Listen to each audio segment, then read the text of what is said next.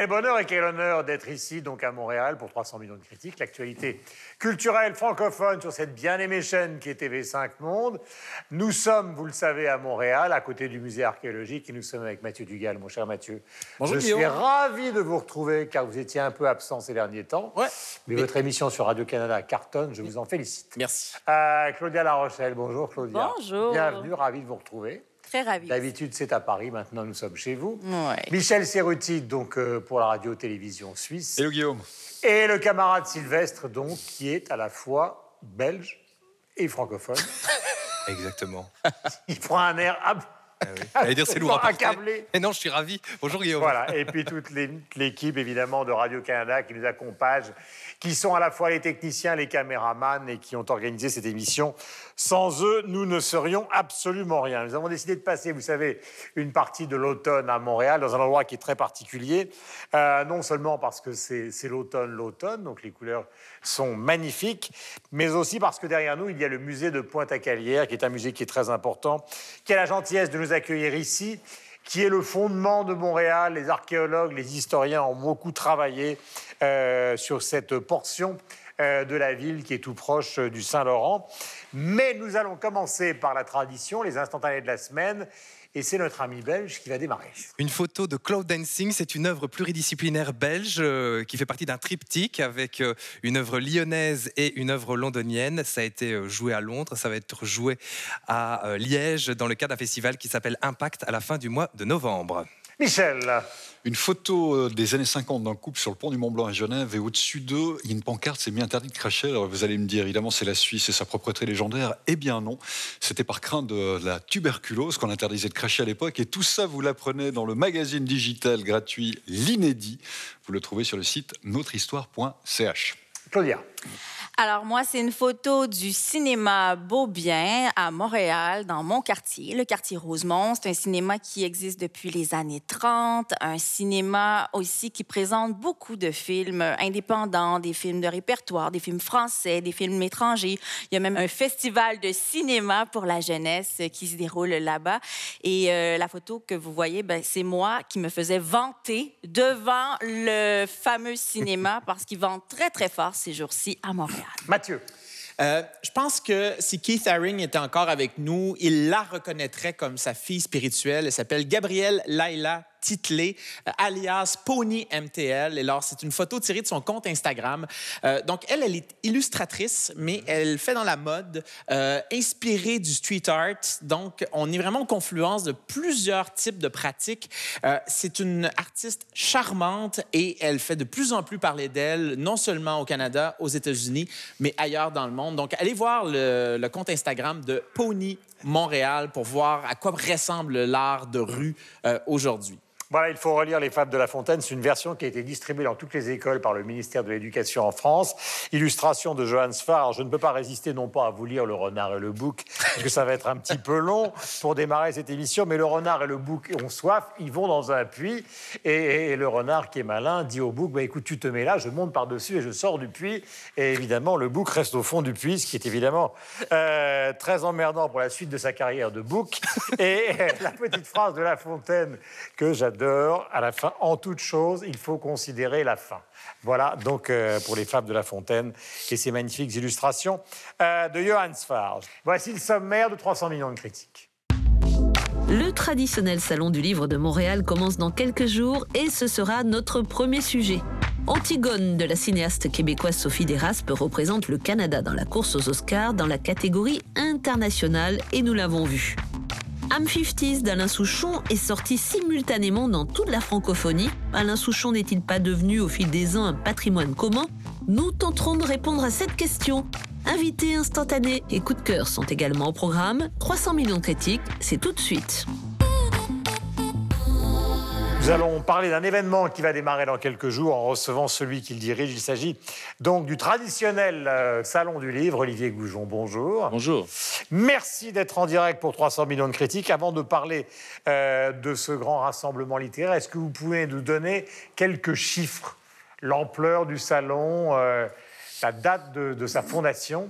Oui. Un cadre Oui, en fait, le, le salon remonte à 1950. La première édition du Salon du livre de Montréal, euh, c'était en 1950 dans- à l'hôtel du Windsor.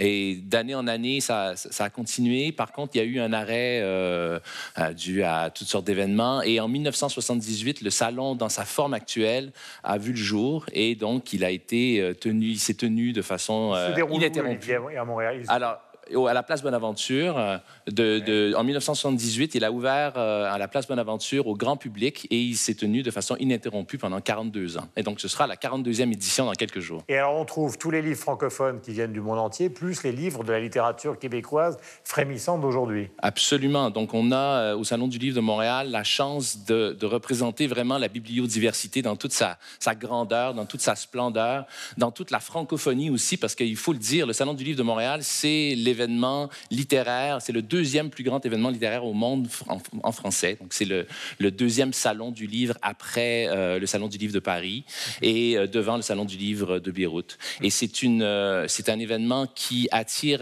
bon an, mal an, plus de 100 000 personnes.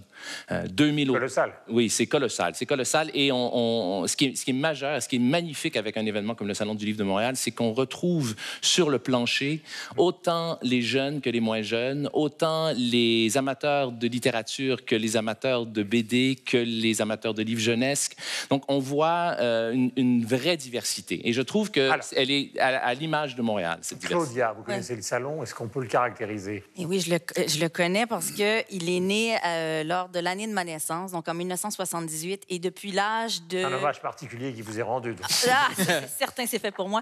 Mais c'est surtout, l'histoire là-dedans, c'est que j'y vais depuis que j'ai 4 ou 5 ans, donc de- depuis que je suis en âge de lire. Et c'est ça qui est fondamental avec ce salon-là, c'est qu'il permet aux enfants, aux jeunes familles euh, d'être visités. Donc, on initie beaucoup les jeunes à la lecture à travers le Salon du livre euh, de Montréal. Euh, les jeunes de Montréal et même des environs, euh, ils vont en autobus avec leur école, avec leur classe.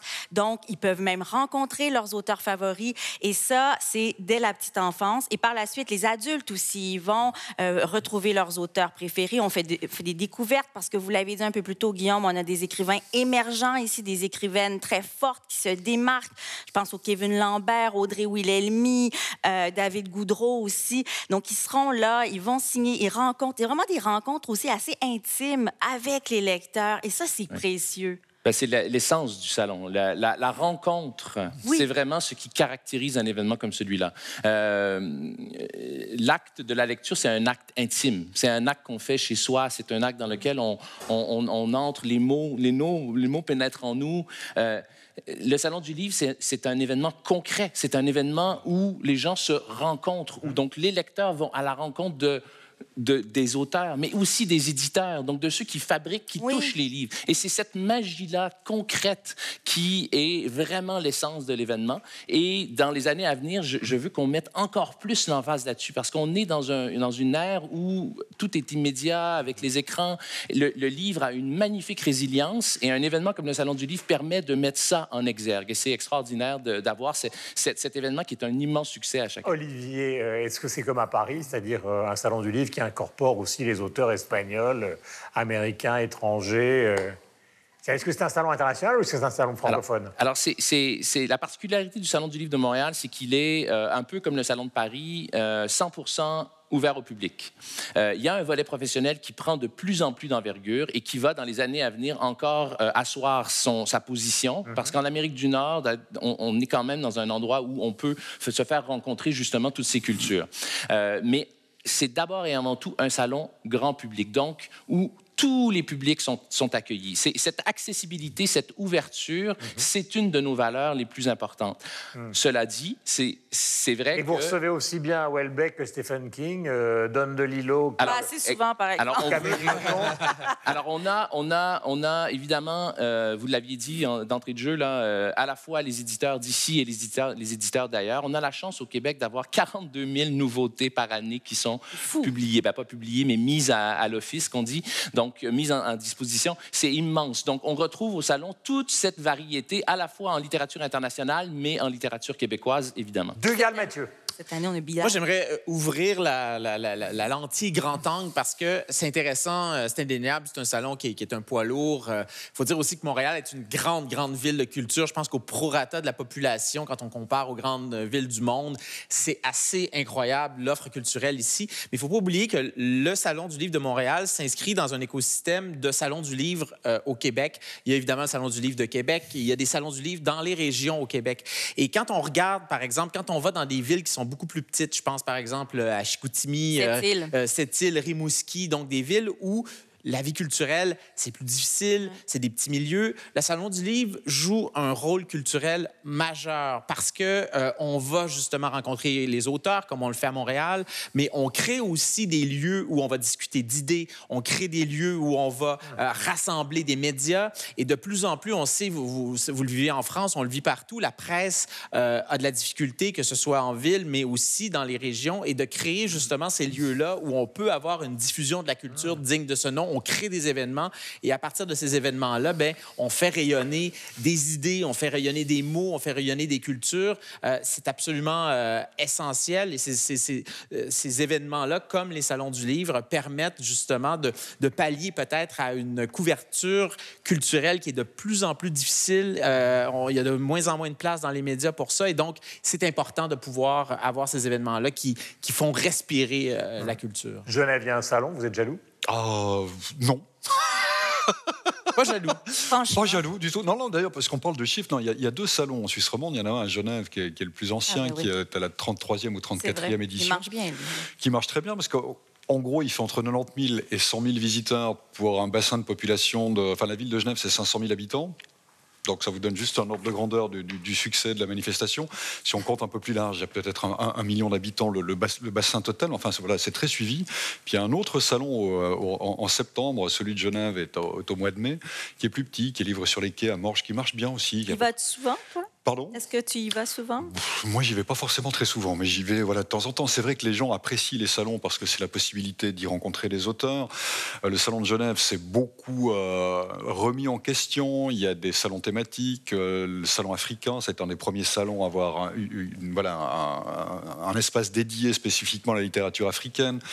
Ils avaient fait des ateliers d'écriture, des cadavres exquis. Il y a des salons thématiques, il, y a des, il y a des conférences. Enfin bref, ça marche extrêmement bien. Le public, surtout, ce qu'il apprécie toujours dans les salons, c'est le fait de pouvoir côtoyer, aller voir les, les auteurs, dédicacer le bouquin, discuter avec eux. Les auteurs sont là, il y en a, il y a pléthore, je ne peux pas vous dire. Enfin, tout le monde sont là.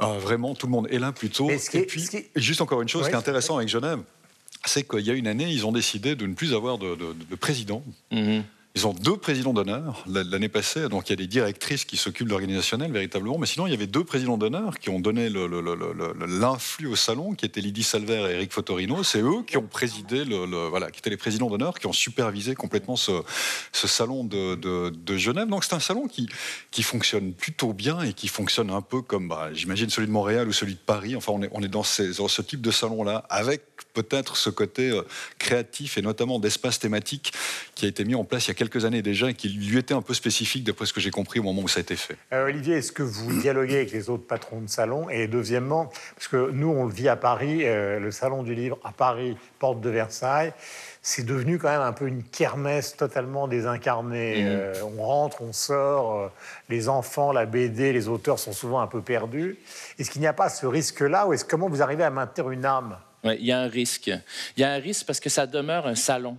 Ça demeure un endroit finalement où euh, il y a des, des- des éditeurs qui veulent vendre des livres. Euh, comment donner une âme à, à ce lieu? Donc vous parlez du salon du livre de Genève, qui est un, un magnifique exemple qui justement dans les années dans les dernières années s'est réinventé et a su insuffler juste, euh, davantage de sens dans, dans les lieux en créant des espaces thématiques. Qu'ils Mais les ouais. éditeurs ont dit que euh, ils étaient mis de côté, donc ils, donc ils ont ils sont revenus à une présence davantage d'éditeurs. Donc il faut trouver le juste équilibre. Euh, je, je dis souvent que le, le salon, et, et- et Mathieu, vous l'avez dit aussi, c'est- un agent culturel. Les salons du livre sont un, un agent culturel très fort dans leur région. Dans une ville comme Montréal, évidemment, euh, ça joue un rôle, peut-être pas autant que dans dans d'autres régions, mais le, le rôle culturel, il est majeur. Et il faut mettre l'emphase là-dessus. C'est-à-dire qu'il faut revenir à l'essence, la rencontre, comme on disait, le fait de favoriser ces lieux plus intimes entre le lecteur et l'auteur, le fait que les lecteurs entre eux puissent également se rencontrer rencontrer. Donc, cette âme dont vous parlez, c'est là le défi. Et nous, en tant qu'organisateurs de salon, c'est d'essayer de faire en sorte que, d'améliorer, de prendre le visiteur quand il arrive et de faire en sorte qu'il s'y retrouve, qu'il trouve ce qu'il cherche, mais également qu'il trouve ce qu'il ne cherche pas, parce que la découvrabilité est Mmh. fondamentale dans un événement comme le Salon du Livre. Alors, cette âme, elle est, elle est, on doit l'insuffler, on doit y réfléchir, on doit se réinventer sans arrêt. Sylvestre. Ce sont des questions qui traversent aussi la foire du livre de Bruxelles. Donc justement, ce, ce- ce rapport entre on y va pour découvrir, on y va pour trouver des choses que l'on va chercher. euh, euh, les vendeurs de livres, les éditeurs doivent s'y retrouver aussi d'une certaine manière. Mais il y a aussi toute la question de la numérisation, euh, des thématiques, des espaces thématiques. Et donc tout ça traverse ce, cette foire du livre qui fête ses 50 ans cette année. La date a été déplacée, c'est en mars 2020 maintenant. Et c'est quand même un événement très important parce que ça draine 70 000 personnes, 70 000 personnes pour une ville qui fait euh, euh, un million, un million d'habitants. Bruxelles, la communauté francophone de Belgique, c'est 4 millions et demi. Donc voilà, euh, en termes de, de proportion, c'est important. Mais c'est un lieu qui reste euh, vif, c'est un lieu qui reste créatif compte tenu des euh, périls, des dangers qui peuvent menacer euh, euh, les, euh, les éléments qui sont écrits sur papier sans image. Euh, par exemple, il y a un- une- le, le coin BD euh, commence à se développer de plus en plus. Donc voilà, c'est quelque chose qui est très vif et je trouve ça très intéressant. Le palais des imaginaires. Voilà. Et il y a aussi beaucoup de stands. Il y a notamment le, le- le stand de Québec Édition qui est là chaque année. Donc il y a vraiment euh, euh, ce, ce côté-là qui est très important en termes de francophonie. Parce qu'évidemment, il y a des livres traduits, mais il y a aussi euh, des focus qui sont mis sur, euh, sur l'édition francophone. Partenaire. Je vais dire un dernier mot. D'abord, il faut redonner les dates, Olivier, parce que c'est important. Oui, ben, c'est dans quelques jours. C'est du 20 au 25 novembre à la Place Bonaventure pour une dernière fois. Place Bonaventure du 20 au 25 novembre. Et euh, il y, a- il y a plein de nouveautés cette année. On, on- on- on va vers cette, cette, euh, euh, cette, cette émergence de nouveaux lieux, de nouvelles occasions de rencontres. Il y a une agora au centre euh, où on pourra se désaltérer. Euh, on a un espace innovant, vues et voix, qui met en avant le livre euh, audio et la- l'innovation dans l'édition. On a une zone jeunesse spécifique. Donc, effectivement, c'est, et moi, je rêve d'avoir une association des salons du livre francophones mondiale pour qu'on puisse justement s'entraider et faire en sorte que les salons du livre demeurent. À chaque fois qu'un livre circule, c'est une victoire et, et c'est ce qui nous habite et c'est ce qui nous fait euh, euh, travailler à tous les jours ardemment pour organiser un événement comme celui-là. Merci, Olivier. Merci infiniment. Nous passons maintenant au cinéma, mais d'un cinéma inspiré de la pièce de Sophocle du même type qui s'appelle Antigone et que vous connaissez. C'est le cinquième long métrage de la cinéaste québécoise, donc Sophie Vérable. C'est un film qui ne peut laisser indifférent à aucun point de vue. Il a d'ailleurs remporté le prix du meilleur long métrage canadien au Festival international du film, donc à Toronto, archi célèbre en septembre dernier. Il va représenter le Canada donc dans la course aux Oscars dans la catégorie internationale. Je vous laisse découvrir la bande-annonce et nous parlerons ensemble de ce qui est maintenant une sorte de petit phénomène. On est parti au Canada, mais juste avec ma grand-mère, mes deux frères, puis ma sœur. Puis cette année nous a mis paix et prospérité. Baba, maman, protégez-nous. Et Et gardez-nous unis.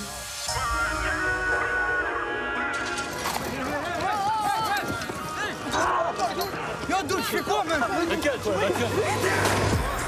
the dirt. Say it again, man, and that's a reverse. Never rehearse. Jumping in first. Call up the nurse, put the beat in her hearse. Maintenant, il faut sauver Polynice. Là, il est accusé d'assaut sur un policier.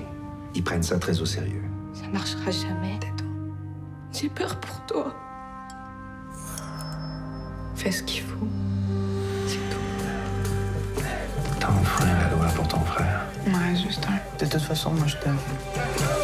Que vous êtes bien consciente des charges portées contre vous et des conséquences qu'elles auront sur la peine qui pourrait vous être donnée? Oui, je suis solidaire de ma famille. Tu t'embarques dans quelque chose de pas mal plus gros que tu penses, ma petite fille. Tu peux pas l'enfermer de même, voyons donc, il s'est fait tirer par la police. Il a jamais rien fait, elle est malade, d'accord? J'ai refait la loi, mais je recommencerai demain. Mon cœur me dit d'aider mon frère. On fera pas ton procès. On va faire entendre ta cause. Tu sacrifies ta vie pour lui. Mademoiselle, laissez les procédures. Mais je l'ai vomi, ok, vos procédures? Votre honneur, vous êtes ridicule avec vos cérémonies. Tu veux nous oublier en échange d'une petite vie qu'on te fait miroiter? Tu veux te pencher pour ramasser le bonheur qu'on te jette? Comment tu fais? Comment tu fais pour aimer ton frère? Voilà, donc le film s'appelle Antigone, c'est le cinquième long métrage de cette cinéaste. Vous venez de voir Donc un extrait, elle s'appelle Sophie de Raspe. D'où vient-elle? Sophie de Raspe, ce qu'il faut comprendre pour nos amis francophones à l'extérieur, c'est vraiment un électron libre dans la cinématographie québécoise. Euh, on est vraiment avec quelqu'un qui très champ gauche, jamais vraiment euh, cherché euh, les paillettes, les tapis rouges, les projecteurs. C'est quelqu'un dont le premier film était une espèce d'hybride entre le documentaire euh, et une histoire qu'on penserait vraie. C'est un faux documentaire. Recherché Victor Pellerin, qui parle d'art contemporain. D'ailleurs, ça, ça devrait vous intéresser, Guillaume. C'est vraiment un- un- un- une analyse très fine de, de comment on crée des stars dans l'art contemporain. Euh, elle a fait un film euh, beaucoup sur son identité parce qu'elle est originaire du bas du fleuve, donc vraiment à l'autre bout du fleuve, Rivière-du-Loup. euh, famille qui vient des îles de la Madeleine, donc quête identitaire, euh, donc les loups euh, qui, euh, qui étaient tournés aux îles de la Madeleine. Et donc, quelqu'un qui arrive avec ce film-là, donc, imaginez, on adapte Sophocle au Québec en 2019 avec des acteurs pas connus, d'origine maghrébine. C'est hautement improbable et c'est hautement réussi. Pourquoi c'est réussi, Claudia?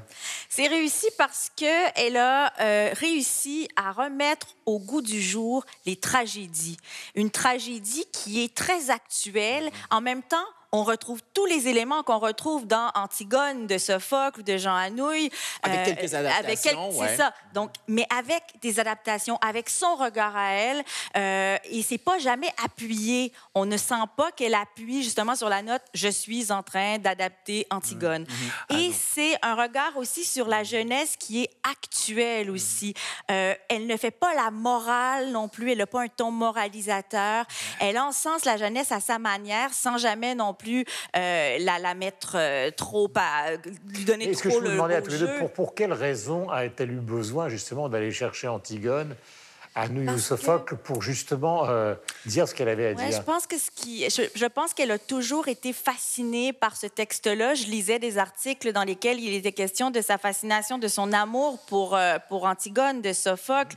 Les liens aussi qui sont très marqués entre euh, entre cette tragédie et l'époque à l'époque actuelle aussi, le regard qu'on a sur euh, sur l'immigration, sur ces sur ces gens qui, qui qui nous arrivent avec leurs différences, avec leur culture aussi. Je pense que ce film-là devrait, parce que je l'ai beaucoup, beaucoup aimé, je pense que c'est un film qui devrait être obligatoire dans les écoles, qui devrait être vu absolument. Michel Ouais, en même temps, je pense que c'est une bonne question. Je me suis même pas posé la question de savoir pourquoi elle avait repris Antigone pour traiter ce problème-là. En même temps, je me dis peut-être qu'elle l'a repris aussi pour inscrire un problème qui est complètement actuel. Et, démontrer que la réponse à ce problème très actuel, il date d'il y a 2500 ans avec Sophocle qui avait écrit un texte qui est complètement contemporain aujourd'hui sur la désobéissance civile, sur le fait de devoir combattre ou pouvoir ou vouloir combattre des lois qui, même si elles sont complètement légales, politiquement euh, voilà, euh, raisonnables, entre guillemets, le sont peut-être pas d'un point de vue euh, de, de, de valeur euh, morale supérieure que, que l'on peut avoir. Et c'est en ce sens-là que les deux choses, je trouve, sont passionnantes. D'abord, le film lui-même, voilà, on l'a dit, on le redit, il est formidablement réussi. Et puis en même temps aussi, ça nous, euh, moi, ça m'a permis d'avoir un autre regard aussi sur Sophocle, parce que je pense qu'on l'a tous vu quand on était ado à l'école, au moins une fois, on a dû lire le bouquin, enfin bref, puis après on l'a un petit peu oublié, puis on se rend compte aujourd'hui qu'il y, a- il y a une véritable contemporanéité, une véritable modernité, et d'autant plus, euh, c'était pas moi qui disais ça évidemment, c'était euh, c'était Bertolt Brecht qui le disait parce que lui-même avait fait une adaptation de Sophocle qui était déjà novatrice à, à l'époque, et il disait c'était la première fois. Sophocle, ce qu'il a fait, faut comprendre ça, c'est-à-dire que jusqu'alors les tragédies grecques, c'était l'homme était la proie du destin, et Sophocle en écrivant euh, Antigone faisait que finalement le destin de l'homme, c'était l'homme lui-même, c'est-à-dire qu'il se réappropriait son destin, et ça c'est extrêmement contemporain et important aujourd'hui. Euh, Sylvestre, la Belgique a énormément fait justement ces dernières années pour le développement du cinéma francophone, les acteurs, les réalisateurs, beaucoup de modernité, beaucoup de, de stridence. Est-ce que vous avez l'impression justement que ce film-là euh, va pouvoir porter au fond le destin du Québec euh, à Hollywood et vers les Oscars? Oui, parce qu'il a justement ce côté très contemporain. Euh, je, je cre- je vais creuser un petit peu par rapport à ça. C'est l'utilisation, notamment.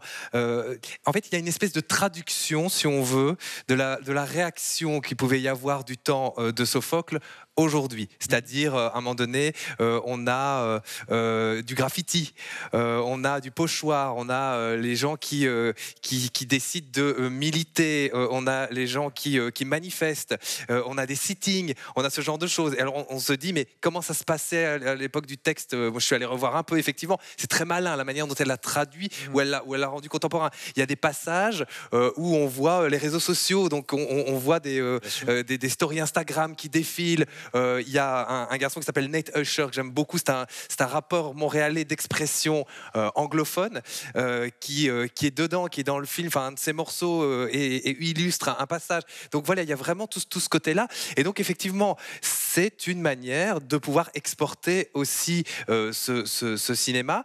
Euh, ça le rend euh, en quelque sorte intemporel parce que ça se base sur un texte ancien. Parce qu'en définitive, on n'a pas besoin de ce texte ancien si on veut. L'histoire pourrait totalement tenir sans. Mais, mais, mais cela dit- Mathieu et Claudia. Mais, mais cela dit, ce qui est intéressant, c'est que quand on lit, par exemple, ces tragédies, quand on les a lues euh, au lycée, quand on. Bon, euh, on a l'impression que c'est très loin de Ah nous, puis ce sont des questions qui. Ah, ben oui, ils se posaient ces questions-là il y a 2000 ans.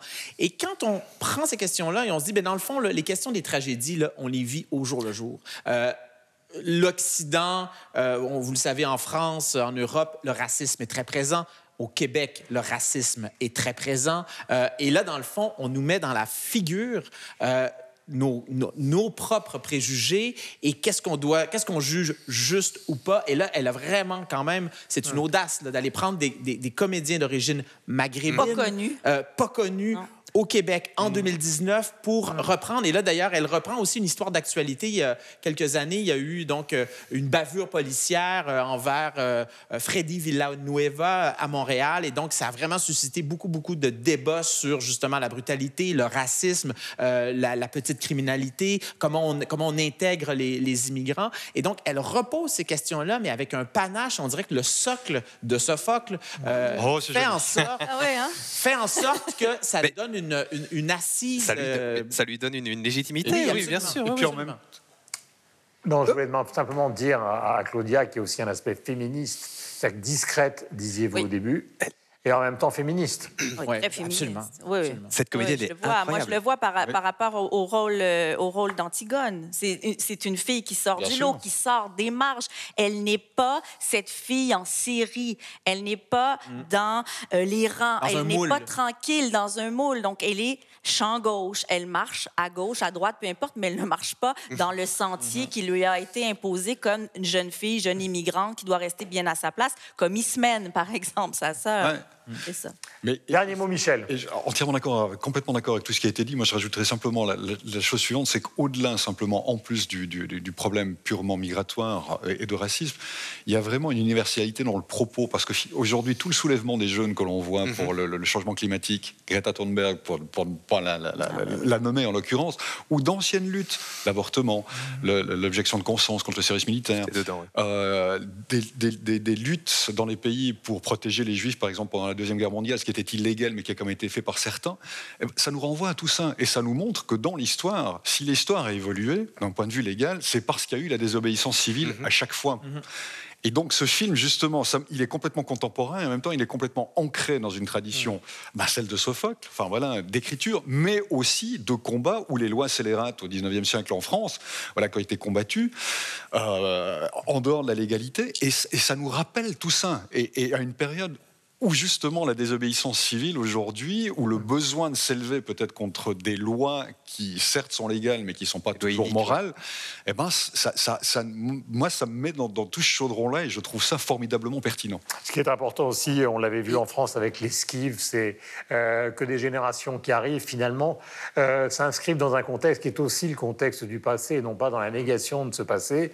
Vous avez Kevin Lambert, par exemple, qui est inspiré des... On va en parler dans une autre émission, mais euh, qui s'est inspiré des, des- à la fois de Genet et des Misérables pour écrire un livre archi contemporain. C'est un peu le cas donc euh, de films de Sophie Desraspes.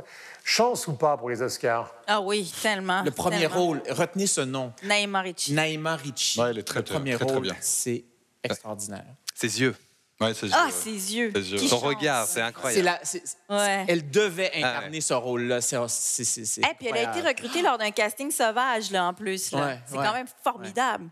Donc une grande chance pour les Oscars. Ah oui, je suis, moi, je suis certaine qu'elle a de très, Allez. très bonnes chances. Allez, on vous le laisse.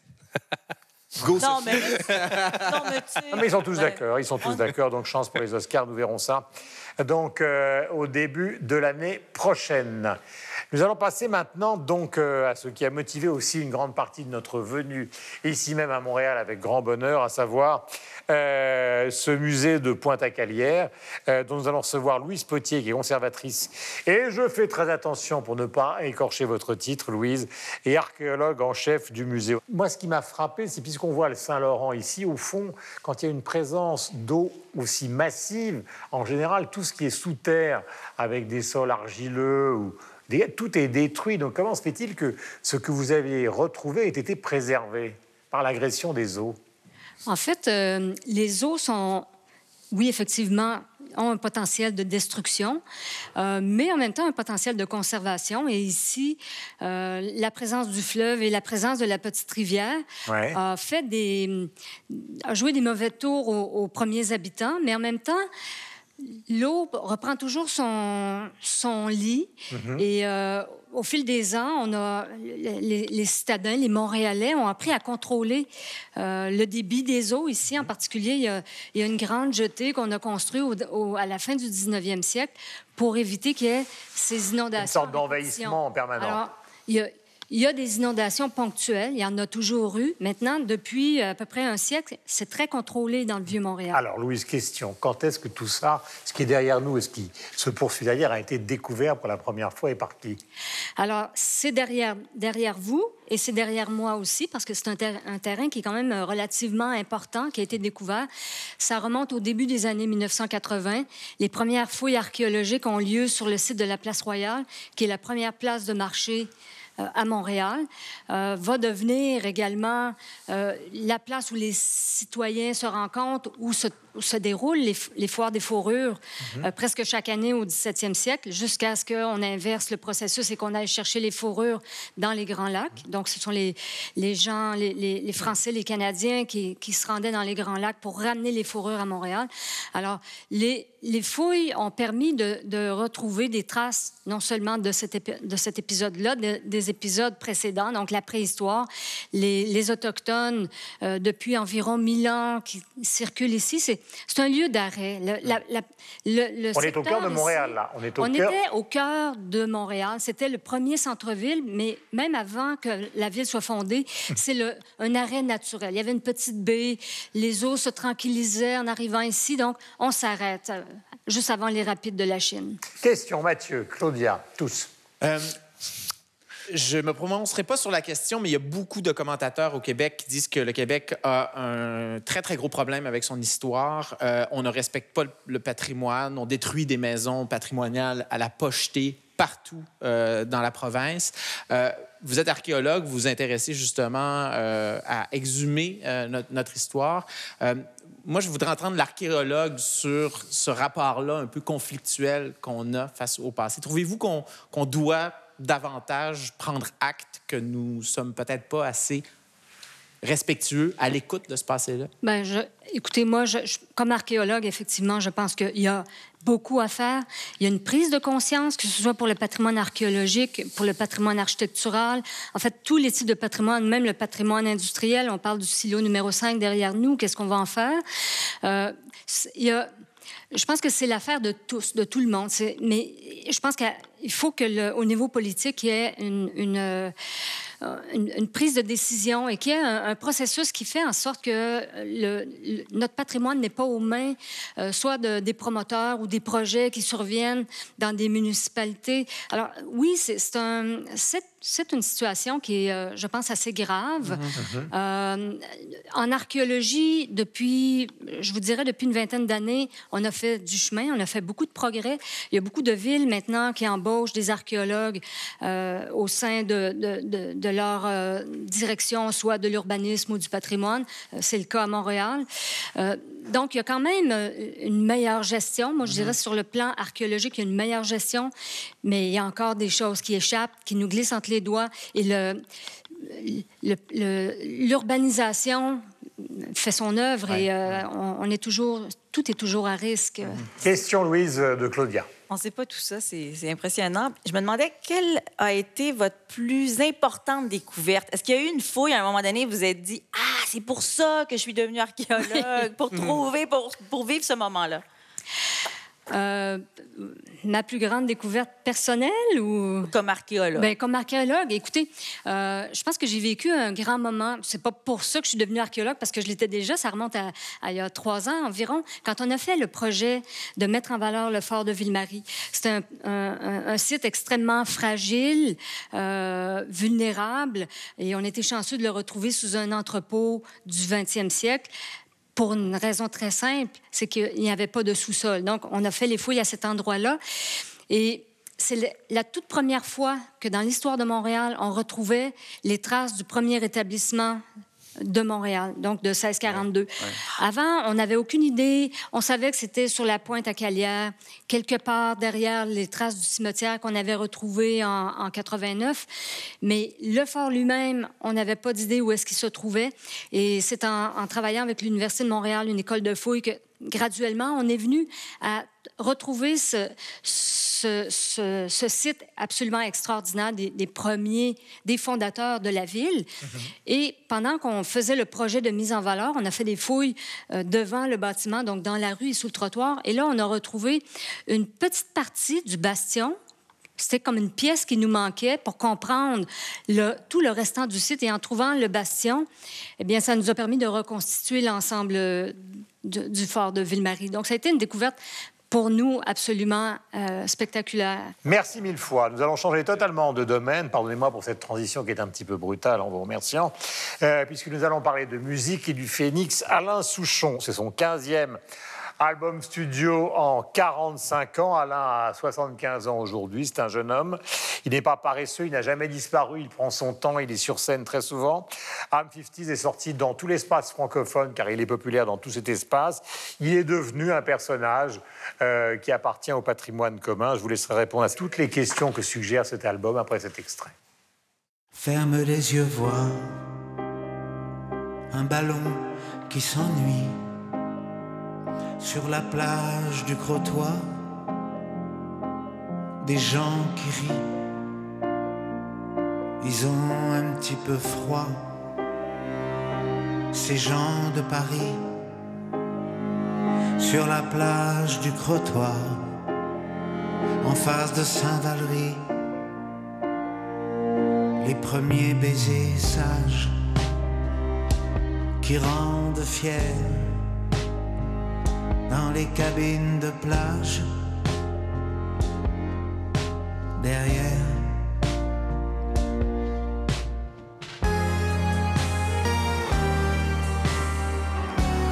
I'm 50s.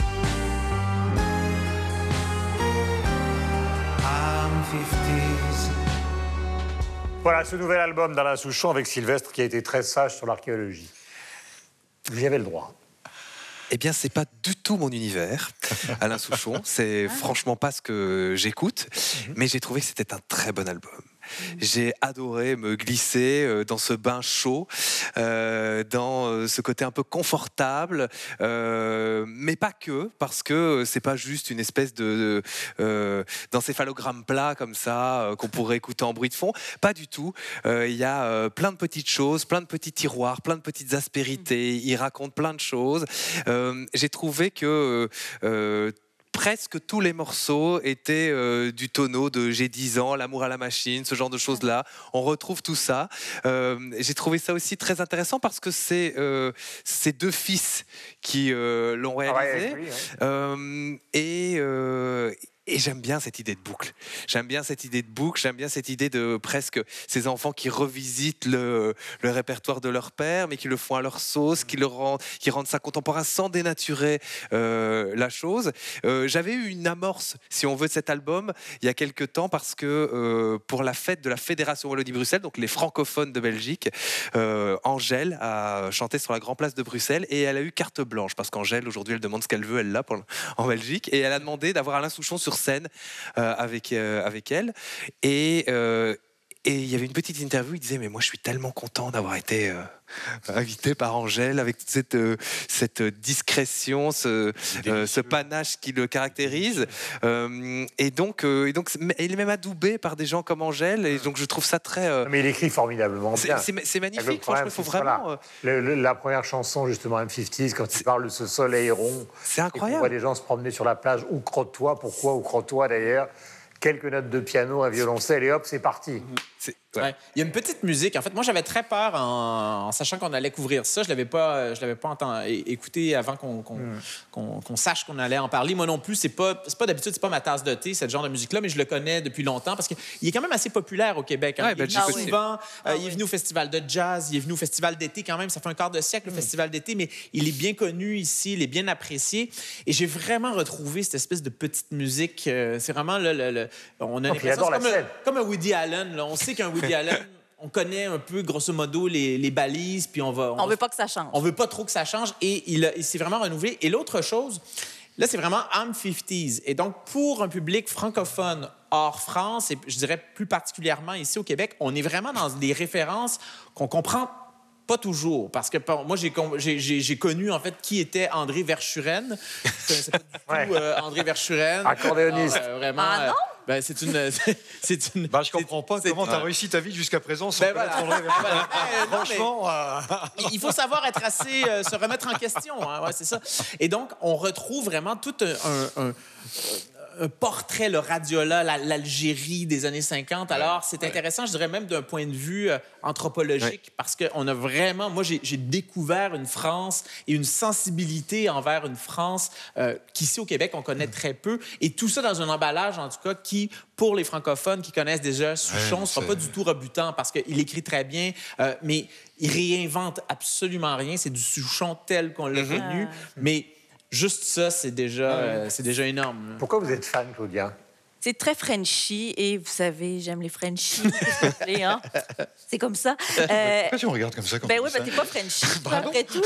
Il est là, le Frenchie. C'est là, le Frenchie. Non, mais j'aime, j'aime beaucoup la chanson française. Et c'est vrai, Mathieu, euh, comme euh, tu, tu le disais bien, euh, c'est un peu comme Julien Clerc. Hein? C'est deux euh, chanteurs, auteurs, compositeurs, interprètes, en tout cas, qui, qui, qui changent un peu, qui changent le monde à leur manière, euh, qui sont marquants pour le Québec.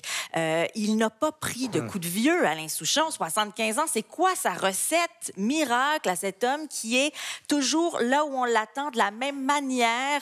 On n'est pas Il n'y a pas de portable. hein. Il y a- non, c'est ça. Puis il n'est pas très actif sur les réseaux sociaux non plus.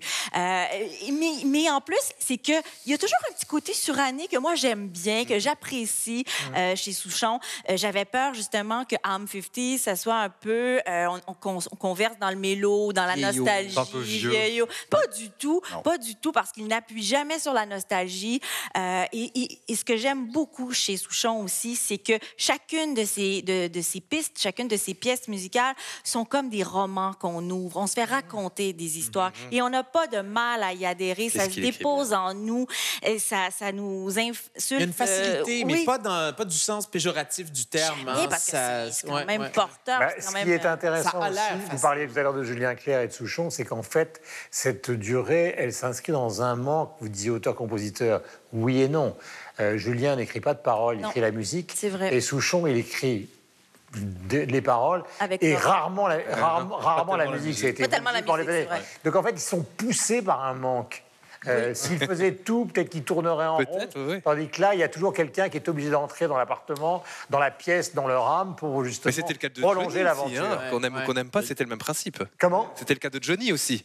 Ouais, bah, bah, Johnny, oui. Musique et paroles qu'on lui écrivait. Oui, mais il était aussi poussé par euh, Ouais. les autres. Mais là, c'est vrai que Souchon, ce ce qui est formidable avec cet album, encore une fois, parce que c'est pas non plus l'artiste que j'ai écouté le plus dans ma vie, mais Vous dites toute la même. Tout, c'est, c'est Non, mais vous êtes des grands comiques. non, mais c'est vrai. Je n'écoute voilà. jamais Souchon, mais celui-là est très bien. Mais il en a quand Non, même. mais j'en j'en ai, j'ai interviewé Chouchon même il y, a, il y a des années en arrière, donc c'est pas c'est pas que son œuvre soit, soit inconnue, mais c'est pas forcément voilà la musique vers laquelle je vais habituellement. Et puis on a tous eu un peu la même réaction, savoir un peu peur avant d'écouter cet album. Et force est de reconnaître que cet album s'inscrit vraiment dans la carrière habituelle de Souchon, mais mais dans le bon sens du terme. C'est pas péjoratif quand je dis ça, c'est-à-dire cette capacité qu'il a toujours eue de parler légèrement La de choses délicatesse. profondes Et ben, il continue là-dedans.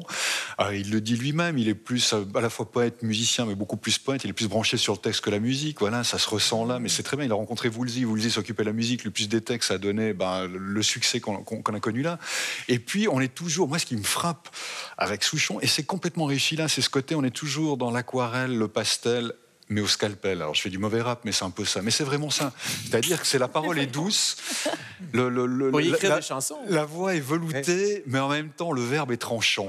Et, et on est de nouveau là-dedans, dans ce disque-là, et c'est donc super réussi parce que parce qu'il nous prend par la main comme ça, puis en même temps il nous raconte le monde, il nous raconte la vie. C'est un regard aiguisé, et c'est il y a un côté propre à la nature. Il Ouais. aime les balades, il aime marcher. Je sais pas si ça a un lien. Il vit beaucoup à la montagne, ça doit vous faire plaisir. Ouais, ouais. Serge Chevalier. Mais, et il n'y a jamais ni trop ni trop peu. Il y a une sorte de, de justesse d'équilibre entre la parole, entre le verbe, entre la rime, entre la, la musique, qui fait que c'est vraiment de qualité. Sa Et voix ça peut vieillit pas. hein. C'est c'est complètement lui, puis en même temps, c'est ancré dans le moment moderne. Et puis, en- puis, puis en même temps, c'est pas Il redondant. défend non ça sur scène après. Ouais, Il y a- il y Il y aussi cet aspect vraiment- paradoxal c'est vraiment réussi. euh, qui est intéressant chez Souchon, c'est qu'on pourrait dire que ce soit un chanteur qui possède un organe. C'est quand même pas Pavarotti. euh, et pourtant, euh, sur scène, il fait toujours un carton phénoménal parce que justement, il emmène les gens dans des choses que le public chante. C'est un peu comme Renaud, c'est-à-dire qu'il arrive Mhm. sur scène, il démarre full sentimental, après il peut aller se brosser les dents, ça continue. Mais, mais- mais vous- et il revient, euh, les dents brossées, et les gens sont encore dans full sentimental. C'est intéressant. le Bagdad de la C'est intéressant que vous parliez de Renaud parce que en fait, il a un rapport à la chanson aussi qui est peut-être un petit peu moins euh, euh, le bras en l'air. Euh, c'est pas quelqu'un qui a été, euh, euh, c'est pas un chanteur politique. Euh, et d'ailleurs, il, a- il a donné une très bonne entrevue à mon collègue Patrick Masbourian euh, à la matinale ici à ici première. Il a dit cette chose qui je pense qui résume bien euh, son, son rapport à la chanson. Il dit une chanson ça change pas ça change pas le monde, mais ça adoucit un peu les mœurs. Je pense que ça- ça résume bien la manière Souchon, qui est une manière un peu sur la pointe des pieds. On n'est on n'est pas dans le truc là, qui, qui brasse la cage, mais en même temps, il y C'est a. un baume, c'est un baume Ouais. sur les chagrins. Souchon. Ouais. Il C'est vrai. élève. C'est un baume pour les chagrins, c'est une jolie fin. Et puis il a ce physique euh, d'éternel jeune premier, légèrement ridé, comme nous tous. Euh, c'est l'offense du temps, sauf Claudia, bien Sauf évidemment. Claudia. Ben oui. L'éternelle jeunesse. Les coups de cœur, Claudia, c'est pour vous. On reconnaît les Frenchies. Non, bon. Pardon? C'est à moi. oui. Patrick Watson, nouvel album, sixième album euh, pour Patrick Watson. Donc, euh, un Montréalais, un anglo-montréalais qui nous donne Wave. Alors, c'est disponible pour tout le monde euh, à travers la francophonie. C'est un album euh, qui raconte des chagrins, des ruptures. Alors, c'est un nouvel album pour, ce- pour cet artiste-là qui a vécu une séparation, qui a vécu le deuil, qui a, fait le deuil de sa mère, en fait, qui l'a pas fait, mais qui a vécu la perte de sa mère qui, était malade. Euh, et ses chansons sont certainement un peu tristes, un peu mélancoliques parce que le, sujet est grave, parce qu'on parle de bouleversement dans sa vie, mais ses chansons demeurent tout même remplies d'espoir, remplies de lumière. Euh, Watson, c'est un grand euh, chez nous qui s'illustre maintenant à travers le monde parce que je lisais juste avant d'arriver ici qu'il sera en France. euh, il y a une tournée en Europe là, qui, va, qui va bientôt commencer, si ce n'est pas déjà fait. Alors, surveillez les dates sur son site Internet et sur ses réseaux sociaux. Il sera présent. Sylvestre. Constantin Brancusi, euh, roumain, euh, qui va être à l'honneur euh, au cours d'une manifestation qui s'appelle Europalia. Ça existe depuis 1969. Europalia, c'est un festival culturel qui met à l'honneur, malgré son nom, un pays dans le monde et pas nécessairement un pays européen. Et dans ce cadre-là, il y aura plein de manifestations en Belgique autour de la Roumanie. Et Brancusi sera à l'honneur à Beaux-Arts avec de grandes œuvres comme Le Baiser, par exemple, ou Muse endormie. Et ces œuvres vont dialoguer, c'est de plus en plus dans l'air du temps, avec des œuvres de ses contemporains. Une BD cette semaine en lien avec Antigone et la problématique de ce film. Ça s'intitule Je suis au pays avec ma mère. On le doit à Isabelle Pralon et euh, Irène Santa de Anna, psychothérapeute. C'est un bouquin qui est tiré précisément de la psychothérapie d'un jeune migrant, Cédric, débouté. Euh, et la BD, elle s'intéresse à essayer de, rendre compte de l'état psychologique dans lequel est ce Cédric, dans lequel il doit, Cédric, dans lequel il doit vivre, survivre. Euh, c'est sans misérabilisme, c'est sans pathos. Ça traite d'un problème qui est irrésolu aujourd'hui dans la société, celui des migrants, à la fois sociétal, politique. Franchement, c'est un bouquin qui est remarquable. Le dessin d'Isabelle Pralon est parfait, avec aussi le texte de la psychothérapeute hautement recommandable. Mathieu. Ben, on est à Montréal. Montréal est une île. C'est, on est au centre-ville, mais c'est une île qui est extrêmement diversifiée. On a des parcs, on a de la forêt, on a de la banlieue. Et je veux vous parler d'un auteur qui s'appelle Jean-Christophe Réel, euh, qui lui vient de complètement dans l'est de, l'île de Montréal, Pointe-aux-Trembles, ce qu'on respire sur Tatooine. C'est un roman américain. C'est vraiment, euh, j'ai un peu l'impression d'être dans un film de Jarmusch quand je lis du Jean-Christophe Réel.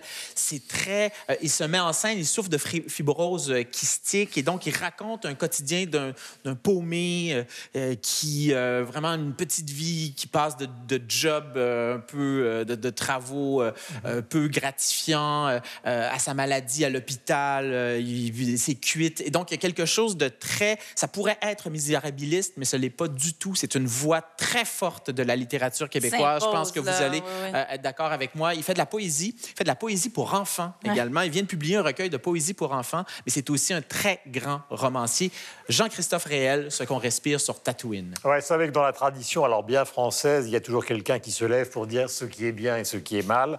Euh, nous avons eu évidemment les mythologies de Roland Barthes, nous avons eu la guerre du goût Philippe Solers, Marc Lambron signe Carnet de balles 4.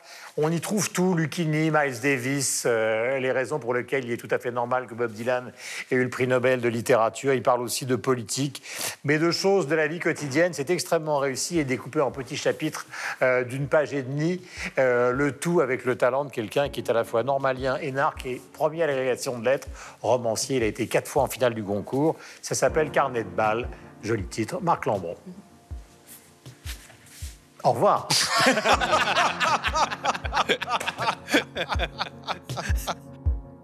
This dream I'm dreaming. Won't you wake me up tonight? Cause this life I'm living doesn't really feel This strange dream I'm dreaming. If it ain't wrong, it don't feel right.